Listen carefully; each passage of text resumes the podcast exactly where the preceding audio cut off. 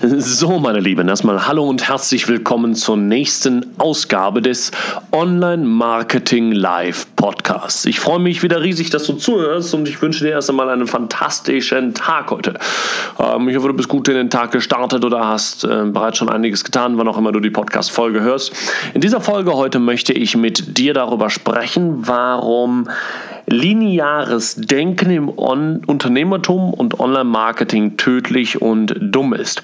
So, was ist jetzt eigentlich mit linearem Denken gemeint? Ähm, dazu werde ich jetzt gleich ein paar Beispiele liefern. Ich sage mal, ähm, das mache ich jetzt nach dem Intro. Weil? Bis gleich. Finde heraus, was du wirklich liebst und dann finde einen Weg, damit viel Geld zu verdienen. Online-Marketing macht es dir so einfach wie nie. Willkommen zum Mehrgeschäft Online Marketing Live Podcast. Dein Nummer 1 Online-Business Podcast für digitale Produkte, Dienstleistungen und E-Commerce. Erfahre echte Erfolgsanleitungen für sofort mehr Umsatz mit deinem Online-Business live aus der Praxis. Viel Freude beim Zuhören, Lernen und Umsetzen. Jetzt kommen deine Hosts, die Online-Unternehmer Pascal Fay und Jeremy Fay. So, also lass uns das mal anschauen. Lineares Denken ist im Grunde genommen das folgende Beispiel. Ähm, wenn du dir so einen Funnel im Online-Marketing anschaust, ne, dann ist so ein Funnel ja aus verschiedenen Dingen zusammengesetzt. Ne? Du hast in diesem Funnel hast du irgendwie eine Facebook-Ad. In dieser Facebook-Ad hast du, ähm, also eine, äh, sagen wir mal keine Facebook-Ad, sondern eine Facebook-Anzeigengruppe. Ähm, ähm in der Anzeigengruppe hast du eine Ad und du hast eine, ähm, eine Targetierung, also eine Zielgruppe bestimmt. Ne? So. Das ist jetzt irgendwie mal dein, dein, der Ausgangspunkt. Dann schickst du die von Facebook die ganzen User auf eine Landingpage. Die Landingpage sammelt so Leads ein. Nachdem du Leads eingesammelt hast, versuchst du sie abzuzählen über zum Beispiel eine Tripwire-Seite, versuchst das erste ähm, Geld eben einzunehmen, Sachen zu verkaufen. Da würde man dann von einem CPA schon sprechen. Und dann in, im nächsten Fall ähm, hast du vielleicht dann sogar Upsell auf Hauptprodukt, Produkt, Hauptprodukt ne? und versuchst dort das nächste Produkt zu verkaufen. So, und wenn wir uns das mal anschauen, dann haben wir irgendwie bei Facebook haben wir verschiedene Metriken. Wir haben irgendwie ein CPC, also Cost per, Cost per Click, und wir haben eine CTR, also Click-Through-Rate. Auf der Landingpage haben wir dann einen Cost per Lead. Also wie viel geben wir aus, um ein Lead zu generieren, dann danach, nach dem Tripwire oder beim Tripwire, also wenn Sie sich jetzt eingetragen haben für gratis Geschenk, dann kommen Sie irgendwie zur Tripwire-Seite und da sprechen wir dann von CPA, also Cost per Acquisition, wie viel zahlen wir, um einen Neukunden zu generieren und so weiter und so fort. So, diese ganzen Cost per Leads und CPA werden ja am Ende dann immer nur von der Conversion Rate von einem Schritt zum nächsten bestimmt. Ne? Also wie hoch ist die Conversion Rate von Facebook zu, äh, zur Landingpage und wie hoch ist die Conversion Rate von, von der Landingpage zum Tripwire und wie hoch ist die Conversion Rate von Tripwire zum Kauf des Produktes. So, das wissen wir jetzt alles. Ähm, jetzt ist ja die Sache die, wenn wir jetzt so einen Funnel haben und wir sagen, wir haben alle Metriken fertig und wir sagen, okay, wir haben einen bestimmten CPC, wir haben eine bestimmte CTR, also Cost per Click, bestimmte Click-Through-Rate ähm, und am Ende haben wir einen CPA und der CPA, um einen neuen Kunden zu gewinnen, liegt gerade im Moment bei 5 Euro. Ne? Und das Tripwire kostet 7 Euro. Das heißt also, wir sind leicht profitabel, was übrigens äh, unrealistisch ist. Ich bringe ein anderes Beispiel. Sagen wir, wir haben einen CPA von 15 Euro und das Tripwire kostet 7 Euro. Das heißt, also, wir sind leicht defizitär, aber nehmen irgendwie schon mal ein paar Werbekosten wieder ein und generieren Neukunden. So, so ist es realistisch. Ähm, jetzt, jetzt generieren wir da diese Kunden und jetzt haben wir da ähm, ähm, im Grunde genommen ähm, einen bestehenden Funnel, der soweit erstmal ganz gut läuft. Jetzt würde, würden ja einige hergehen und sagen, ja gut, schau mal her, wir zahlen jetzt gerade 15 Euro für einen Neukunden, der uns im ersten Schritt direkt 7 Euro bringt. Das ist ja schon mal geil.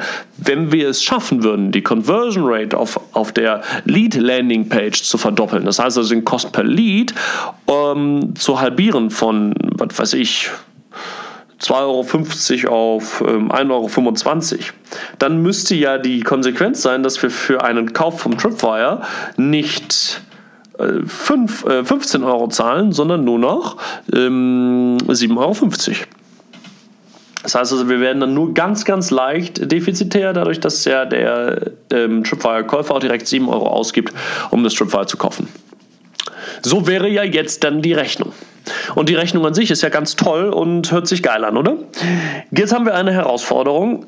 Genau das wird im Markt von ganz vielen ähm, angeblichen Coaches und irgendwelchen angeblichen Online-Marketing-Profis und Unternehmertum-Profis ja auch so weitergegeben, ne? dass du halt nur noch schauen musst, okay, hey, wenn du den Funnel so hast, dann schau, dass du nur noch das optimierst und dann nur noch das und dann wirst du schon laufen. Das Problem ist nur, wenn du es machst, ich kann dir folgende Erfahrung mitgeben. Als äh, wenn, wenn, wenn, das war vor, ich glaube, sechs oder sieben Jahren. Ähm, nee, lass mich mal, lass mich nicht lügen. 2013, sechs, sechs Jahre her. Mhm. Da habe ich Online-Marketing geschaltet für einen relativ großen Nasdaq-Konzern ähm, und wir haben Leads generiert. Das war auch alles sehr geil und damals hatte ich genau diese, ähm, diese Auffassung, dass, dass, dass so ein Funnel linear ähm, abläuft.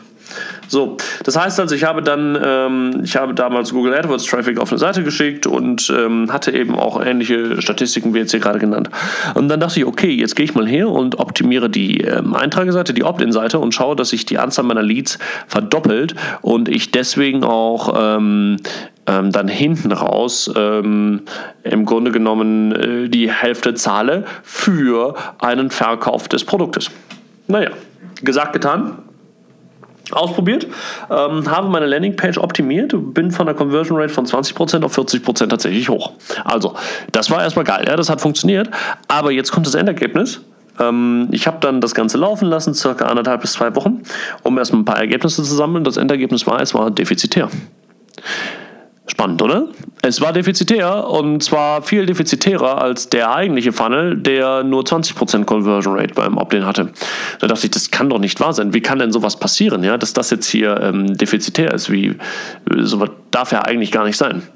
So, die, die, das Interessante war, ähm, was, was, welchen Fehler ich gemacht habe, ist, ich habe linear gedacht. Das heißt, dass ich habe gedacht, okay, wenn ich die Conversion Rate optimiere, dann müsste ja hinten raus auch der CPA halbiert sein. Das ist aber Bullshit gewesen, denn wir müssen hier wie ein System denken.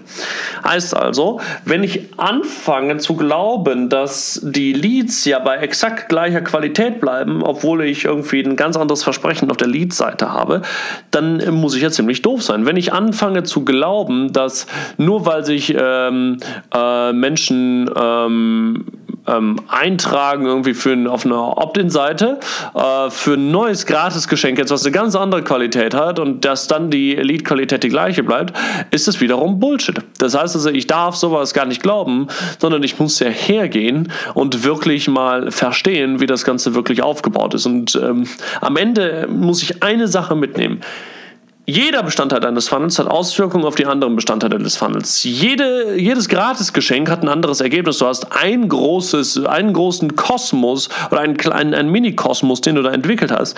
Und jeder Bestandteil hat eine Auswirkung auf die anderen. Das geht gar nicht anders.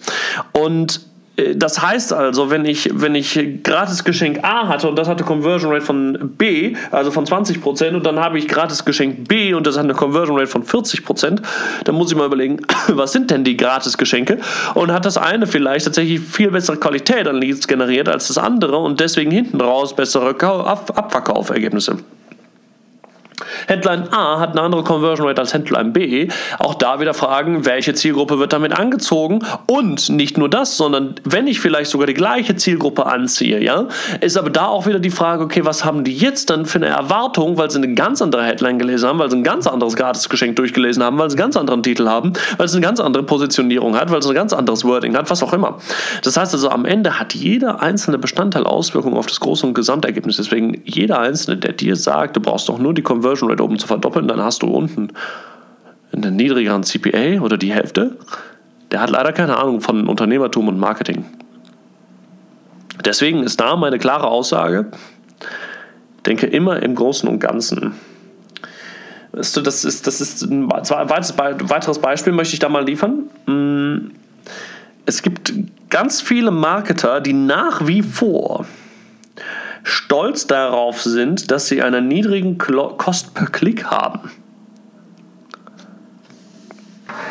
Wenn ich dir erzählen würde, was wir manchmal für Kost per Klicks haben, was weiß ich, ob bei mir im Geschäft, äh, Daily Yes, American Food for You, wo auch immer, dann, ähm, dann, dann, dann, dann würden viele angebliche Facebook-Marketer, Profis und ähm, ähm, Traffic-Experten ähm, wahrscheinlich Mitleid mit mir haben ja, also, weil sie aber nicht wissen, worauf es wirklich ankommt. Also, unsere Cost per Klicks liegen manchmal, also unser CPC, wie viel wir für den Klick ausgeben, liegt manchmal bei 3, 4, 5 Euro. Manchmal auch nur bei 2 Euro, manchmal auch nur bei 1,50 Euro.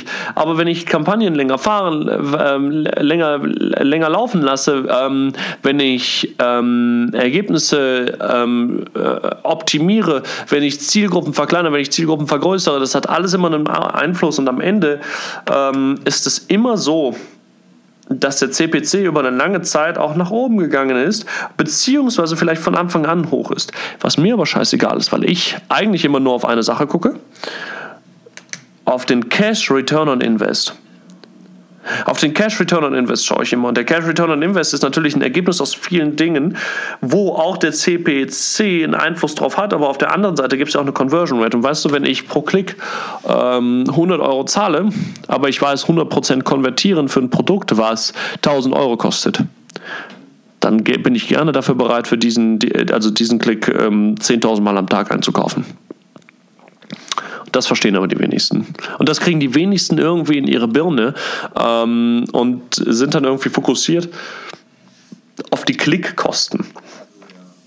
Wo ich mir denke, Freunde der Nacht, seid doch mal ein bisschen rational und überlegt mal, das ist natürlich absoluter Bullshit, sich auf die Klickkosten zu fokussieren. So, das mal als, als, als nächstes Feedback, ja. Das heißt also, denke nicht mehr in linearem Denken, das bringt nichts. Am Ende ist fast alles im Leben nonlinear. Also vielleicht sogar exponentiell in vielen Punkten. Das ist aber für viele ähm, unverständlich, aber ist am Ende so. Also lass uns das mal anschauen. Wenn du, wenn du einen Kaffee hast, ne, du hast hier jetzt einen Kaffee eingeschüttet, ähm, hattest halt Durst und trinkst jetzt deinen, deinen Kaffee und hast jetzt also deine Tasse Kaffee auf dem, auf dem Schreibtisch stehen und der Kaffee ist erst kochend heiß. So, nun, wenn du jetzt mal analysieren würdest, ähm, in einer bestimmten Unit Zeit zu einer bestimmten äh, Unit Temperatur, also Zeit in Minuten, Temperatur in Grad zum Beispiel, dann würde man sich ja so eine Kurve mal anschauen und mal überlegen, okay, wenn wir, ähm, wenn wir mh, mm, 10 Minuten haben, wir haben eine Zeitspanne von 10 Minuten und wir haben irgendwie, der Kaffee ist erstmal bei, bei, bei 70 Grad und kühlt sich ab. Dann ist der, der, der Abfall dieser dieser, der, der Temperatur des Kaffees ist, ist exponentiell. Das heißt also, ähm, in den ersten zwei Minuten, weil der Kaffee da am heißesten ist, wird er sich am schnellsten abkühlen. Und so, je, je, je kühler der Kaffee ist und je näher der Kaffee an äh, Zimmer-Raumtemperatur ist, desto eher oder desto langsamer kühlt er sich ab. Das heißt also, ganz schnell beginnt er sich zu Beginn abzukühlen und am Ende hinten raus gleicht sich das irgendwann aus.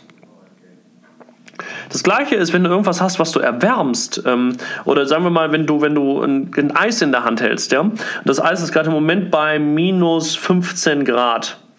So, das heißt also, du hast wieder hier deine Kurve und wir gehen hier wieder in Units in Zeit und dann in ähm, auch wieder sagen wir 10 Minuten und gerade in, in, in, Celsius. Ähm, äh, oder Temperatur in Grad oder wie auch immer, ähm, in Grad Celsius, dann haben wir, dann haben wir minus 15, wo wir beginnen und die Raumtemperatur ist aber bei plus 23 Grad. Dann sind die ersten zwei, drei Minuten, die ersten zwei, drei Minuten ist im Grunde genommen die Erwärmung am stärksten und hinten raus flacht das Ganze dann wieder ab. Und da ist dann nicht mehr, da ist dann im Grunde genommen die Entwicklung nicht mehr so stark. So, und das, das ist das Spannende. Ähm, hinsichtlich der Entwicklung allem im Leben. Wir, wir müssen immer in großen Systemen denken, denn alles hat einen Einfluss auf das andere. Alles es hat immer was mit bestimmten Feedback-Loops zu tun. Das heißt, sobald wir ähm, hergehen und, und, und sagen, der Kaffee, der hat sich jetzt schon mal um, um einen Grad abgekühlt, dann reagiert jetzt die, die, die, die, ähm, der, der Kaffee selber natürlich auch auf die Raumtemperatur und es führt dazu, dass der Kaffee sich dann wieder langsamer abkühlt. Wenn wir eine Cola trinken, ein ganz banales Beispiel, und äh, wir, wir sippeln an der Cola, dann ist welcher Schluck der leckerste? Naja, der allererste. Welcher ist der am absolut mit Abstand wenigsten leckere? Naja, der letzte. Das heißt also, auch da haben wir einen exponentiellen Abfall beim Geschmack des Co der Cola. Ist verrückt, aber ist eh einfach so. Das heißt also, alles, und das ist die, die letzte Nachricht. Nachricht 1 ist, dass sie nicht sagen, dass du irgendwie auf CPCs gucken musst und ähnliches. Zweite Nachricht ist, alles im Leben funktioniert nonlinear, also fast alles. Drittens, jeder Bestandteil deines Funnels hat Auswirkungen auf die anderen Bestandteile des Funnels. Ja? Ähm, ich weiß nicht, ob du die Geschichte kennst vom Elefanten und den Blinden. Aber so sehen im Grunde genommen die meisten äh, sogenannten Online-Marketing- und Unternehmertumsexperten oder wahrscheinlich noch nicht immer, also einfach nur Online-Marketing-Experten, ja seinen, ihren Funnel oder auch deinen Funnel. Ähm, sie sagen, hm, okay, du, das ist, das ist wie die Geschichte mit dem Elefanten und dem Blinden. Es, es, gab, es gab mal irgendeine Königin, die ist auf einem Elefanten in ein, ähm, in ein Dorf reingeritten und das Dorf war halt blind. Da haben nur blinde Leute gewohnt und die Blinden sind dann irgendwie zu der Königin gestürmt, gestürmt und wollten dann irgendwie mit ihr reden und irgendwie ganz toll fanden die das alle und hatten dann dort, äh, die Königin saß natürlich auf dem Elefanten und dann ähm, saß die Königin dort auf dem Elefanten und die Blinden, äh, da waren dann halt irgendwie vier oder fünf verschiedene Blinde, die alle an dem Elefanten rumgewerkelt haben. So, was die Elefanten, äh, was die Blinden noch nicht gewusst haben, ist, dass es eben ein Elefant ist. So, das heißt also, der eine Blinde, der irgendwie vorne am Rüssel war, der hat sich gedacht, was ist das denn für ein Rohr? Der nächste Blinde, der hinten irgendwie ähm, am Fuß stand, hat sich gedacht, meine Güte, was ist das denn für ein Betonklotz? Klotz, ja? Der nächste, der irgendwie hinten am, am, am, am Schweif des Elefanten stand, dachte sich, was ist das denn für ein Pinsel? Ja? Und der nächste, der irgendwie ähm, neben dem Elefanten stand, dachte, was ist das denn für eine riesige Wand? Jeder hatte einen Bestandteil des Großen und Ganzen gesehen, aber niemand hatte den Blick für das Ganze. Das führt dann dazu, dass wenn der eine gesagt hatte, ja, das ist ja eine Wand und hätte sie irgendwie neu gestrichen, dass der Elefant plötzlich nicht mehr grau gewesen wäre, sondern pink. Und das hätte für, fürs Gesamtergebnis natürlich negative Auswirkungen gehabt. So. Und das muss man sich immer wieder vor Augen führen. Das heißt also, die meisten Online-Marketer betrachten wirklich ihren, ihren Funnel und, und ähm, das, was sie machen, wirklich nicht im Gesamtkonstrukt und Gesamtkonzept, sondern immer nur in Einzelteilen. Und das führt dazu, dass du meistens, meistens einen auf die äh, Fresse kriegst. Conclusio ist am Ende, denke nicht in den einzelnen Bestandteilen, sondern überlege immer, was, welche Änderungen auf die einzelnen Bestandteile für Änderungen bei der Auffassung des Users haben könnten. Also der User nimmt natürlich dann, wenn er ein äh, gratis Geschenk A versus gratis Geschenk B, je nachdem, was er vorher gesehen hat, nimmt er natürlich die Dank-Seite oder auch die Upsell-Seite vollkommen anders wahr. Das gleiche gilt für deine Facebook-Ads.